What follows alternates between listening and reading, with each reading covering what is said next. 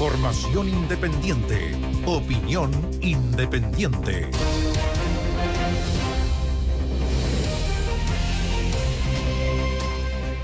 Ayer fue anunciado, Aníbaldo, en la noche una pensión básica universal, algo que formaba parte, yo creo que ha estado en el debate o en la discusión en el, en, el último año, al menos, sobre qué hacer para equiparar la cancha en el sentido de las pensiones, eh, de las pensiones del sistema de pensiones, eh, AFP, como se conoce, eh, que quede, digamos, a ver, que puedan comer y que puedan vivir, que haya un piso mínimo. No sean los 120 mil pesos, no sean los 180 mil pesos que actualmente están pagando el sistema de AFP. A ver, no va a ser mucho más que eso tampoco. Partamos por ahí. Pero, pero es un piso para, para quienes no lo alcanzan. Eh, hay mucho que discutir, habrá que ver el proyecto en su detalle. El financiamiento siempre, a pesar que eh, eh, para algunos les puede resultar odioso reiterarlo, pero bueno, estas cosas hay que financiarlas y se está hablando de exenciones tributarias. Y uno se pregunta cuáles son las exenciones tributarias que podrían eliminarse. ¿Los combustibles? ¿La eh. renta presunta? Yo creo que la renta presunta es un, es un gran tema de debate. No sé si es para financiar esto, pero bueno, habrá que ver en detalle cuál cuál eh, es la propuesta para, financiar esto, que son 3 mil millones de dólares anuales, ¿no es cierto? Perdón, la exención de los combustibles en el caso del transporte. De transporte, no, eso, claro. claro. Eh, el IVA, digamos que algunos no pagan el IVA. Los estudios jurídicos que no pagan IVA. ¿Alcanzará para, para juntar 3 mil millones de dólares anuales? Bueno, el Ministerio de Hacienda tendrá que presentar un plan, o mejor dicho, una propuesta donde donde se explique cómo se financia esto y de qué manera esto podría mantenerse en el tiempo, porque esto, eh, eh, la idea es que, es que perdure.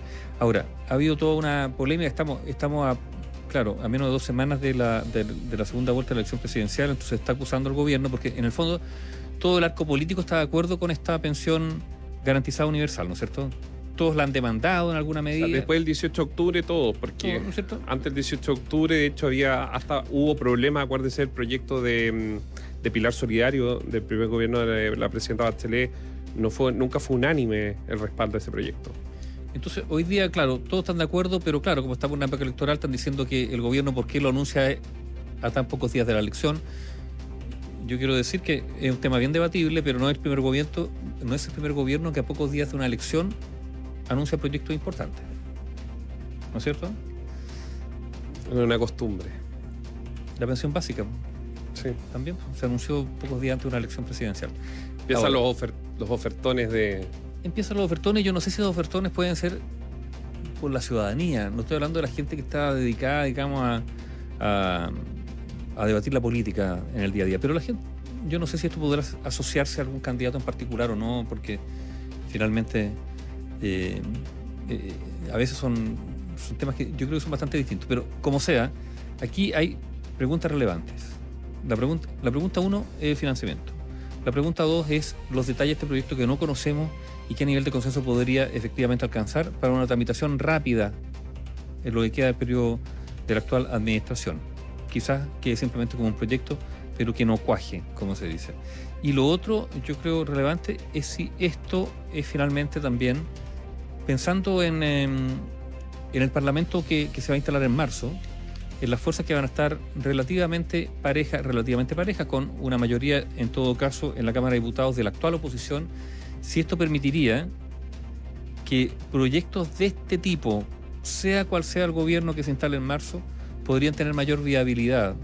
En la lógica, digamos, de un Estado más protector, las pensiones fundamental, porque ha sido tema de, grandísimo debate. pero, pero hay un tema que no es menor, que esto tiene que ser financiado. Eh, primero que tiene que ser financiado y segundo, Nivaldo, que esto viene a decirle sí a la AFP.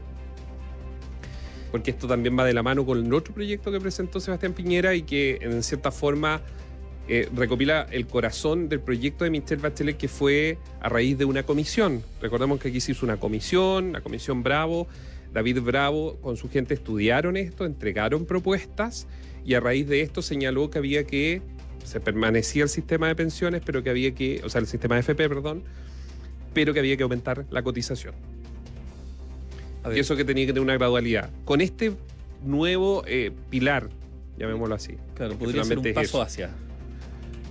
Es que sigue siendo un paso de, para seguir sosteniendo el sistema de AFP.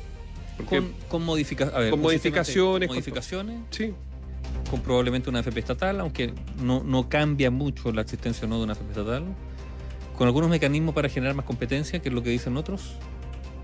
Algunos están hablando de regular las utilidades que van al propio sistema de AFP o a las propias AFP. Eh, pero claro, o sea, de todas maneras el tema de las pensiones va a ser probablemente, yo no sé cuál es el gobierno que va a ser elegido el próximo domingo, de este domingo al otro, pero indudablemente el tema de las pensiones va a estar sobre la mesa, fuertemente. Eh, y en administraciones tan cortas de cuatro años, lo que algunos señalan, está bien, los candidatos prometen el oro y el moro y prometen mucho, muchas reformas, muchas iniciativas, cuando Pero- finalmente se concretan reformas profundas, Yo- dos, ¿no es cierto? yo- Tres. sí. Y pero probablemente esta sea Yo creo una de que las este, reformas más urgentes. este proyecto yo creo que tiene una urgencia. No nos podemos hacer los tontos de que nos están escribiendo acá que hay personas que ganan eh, 120 mil pesos, 130, por las razones que sean, por las lagunas, porque estudiaron fuera del sistema, o simplemente en otros casos, que también es una realidad, han ganado el sueldo mínimo durante prácticamente toda su vida laboral o Oh. durante, durante lo que tuvo su vida laboral, por ende lo que finalmente juntaron con este 10% es nada comparado con la, la tabla de mortalidad, por ende las pensiones son bajísimas. También hay que señalar mucha gente independiente que no se autoimpuso. Por eso, es que de- independiente o sea- de la razón, si alguien gana 120 mil pesos, que es más o menos el promedio en cuanto a, a lo que están pagando, claro, llegar a los 180 mil hay una diferencia. Hay una diferencia. Y por eso, por ejemplo, aquí mismo al tiro reaccionan sobre la necesidad, porque muchas de esas personas que están jubiladas, Aníbaldo, son, y nótese, no, no voy a hablar como algo malo ni peyorativo, pero son una carga de sus hijos. Que con mucho esfuerzo sus hijos lograron estudiar, son profesionales y bueno, desde la billetera ahora tienen que sacar. Y, y- y insisto que no estoy hablando de una carga desde el punto de vista de algo malo. Está bien, eh, eh, muchos, muchos hijos ayudan a sus padres y es muy bien. Eh, pero claro, ahí hay una carga financiera, una clase o un estrato socioeconómico medio que evidentemente forma parte de todo este contexto del 18 de octubre. Son muchos, aquí mismo uno de repente contesta historia de, de profesionales que efectivamente han sacado a sus padres, los tienen viviendo en un departamento, ellos son los que pagan el arriendo. Y esa es la otra, ese es, ese es la otro, el otro escenario que muchas veces o pocas veces se habla. Los medicamentos. ¿Cuántos hijos le pagan los medicamentos a sus padres? Que son, que cuestan un dineral. O a sus abuelos. Porque los criaron. Claro, y el problema es que hay gente que finalmente no tiene ningún soporte familiar, digamos. O que sea, esa persona pierde el trabajo y no es solamente él el que se queda sin ingreso. El- Es el- todo para atrás. Sí. Y eso también es una realidad. Y, y claro, hoy día con las tecnologías, algunos perdieron su trabajo como ingenieros comerciales producto de la crisis, se fueron a Cornershop, a otras empresas de, de- de, mm, a entregar productos, en fin, pero esa es la realidad. Que llegan muchos mensajes con No, historias. me imagino, muchos auditores escriben. sí. No, porque está, a ver, está el drama. Fíjate que ah, conversábamos al mediodía. perdón, hay varios que recuerdan que están ayudando a sus padres, pero además también pagan el CAE. Mira, claro. Primera generación profesional se hace cargo no solamente, digamos, de sus estudios, sino también. Tienen que pagarlo todo. Y probablemente, sí. También, también debemos ser justos que el Estado no ha tenido toda la plata. eh, presidente Lago lo dijo en más de alguna oportunidad, en alguna entrevista, cuando se le preguntaba por autopistas, por todo.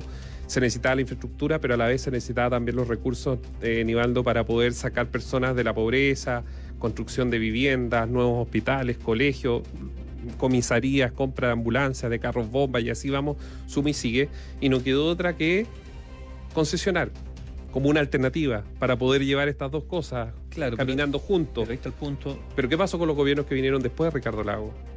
No, y porque además, y aquí hay un debate que lo hemos mencionado muchas veces, Néstor, es que se concesionaron obras para que efectivamente la empresa que puso el capital para generar esa obra pagara, ¿no es cierto? Se pagara, digamos, lo que había puesto sobre la mesa y obtuviese una utilidad, una ganancia. Una vez logrado eso, se volvió a concesionar esa obra Por los mismos montos, Para- pero para- con mayor para obtener, para que siguiera rindiendo al fisco cuando Claro. esa obra ya había sido pagada. Entonces la pregunta es, está bien, tú podrías concesionarla por montos menores para su mantención, pero no para seguir generando utilidades. Ahora, ¿por qué se hace esto? Bueno, porque un porcentaje grande, por ejemplo, de esos peajes van al fisco. El gobierno se el fisco, el Estado, no hablemos del gobierno, el Estado, se acostumbró a obtener esos ingresos. Entonces, una obra que, se dijo, ¿no es cierto? Esta obra se va a concesionar para que, porque no hay dinero, el Estado no lo puede hacer, lo va a hacer un privado y a cambio de eso va a tener una concesión por determinado tiempo para que pague, o sea, para que obtenga la retribución de lo que invirtió y además una utilidad, ¿no es cierto? Gracias eh, por, el dinero que invirtió. Pero una vez que eso se logró, ¿por qué seguir concesionándola por montos altos? Si ya esa obra se pagó, ¿por qué no obtener una concesión a precios mucho más baratos para la mantención? Bueno, la respuesta es muy simple, porque un alto porcentaje, más de la mitad de lo que de, ese peaje, en realidad no va, no va al concesionario, sino que va al fisco y el Estado se acostumbró a ese ingreso y no quiere dejarlo. Pero lo lógico sería que no la siguiera concesionando esos valores porque la promesa era justamente que una vez pagada que eso es lo que dice el presidente Lago, que, en definitiva lo que ellos hicieron fue generar infraestructura. Y tenía razón, claro, un salmón sale en la, sale a las 12 de la noche de Puerto Montt y llega al aeropuerto a las 8 de la mañana y a las 3, o sea, perdón, a las 8 de la noche está en Nueva York. Lo que yo digo es que se sigue pagando el peaje como si se estuviese pagando la inversión cuando esa inversión ya se pagó o las mejoras son prácticamente cero en comparación a lo que eh, dicen las concesiones. Mira, el secreto, el secreto no está en la utilidad de la empresa, sino en que el Estado se acostumbró recibe la patita, claro. Ojo que hay muchas familias de clase media que teníamos papás que vivieron, que vivieron bien, que hoy tenemos que apoyar económicamente y apoyar en enfermedades como el cáncer, etcétera. Que no les alcanza, que han perdido su casa y hoy son personas dependientes económicamente de sus hijos. Ahí, ahí, nos llenamos de mensajes relacionados con eso, porque esa es otra de las realidades que poco se habla, pero que está ahí. Análisis sin compromisos. Opinión independiente.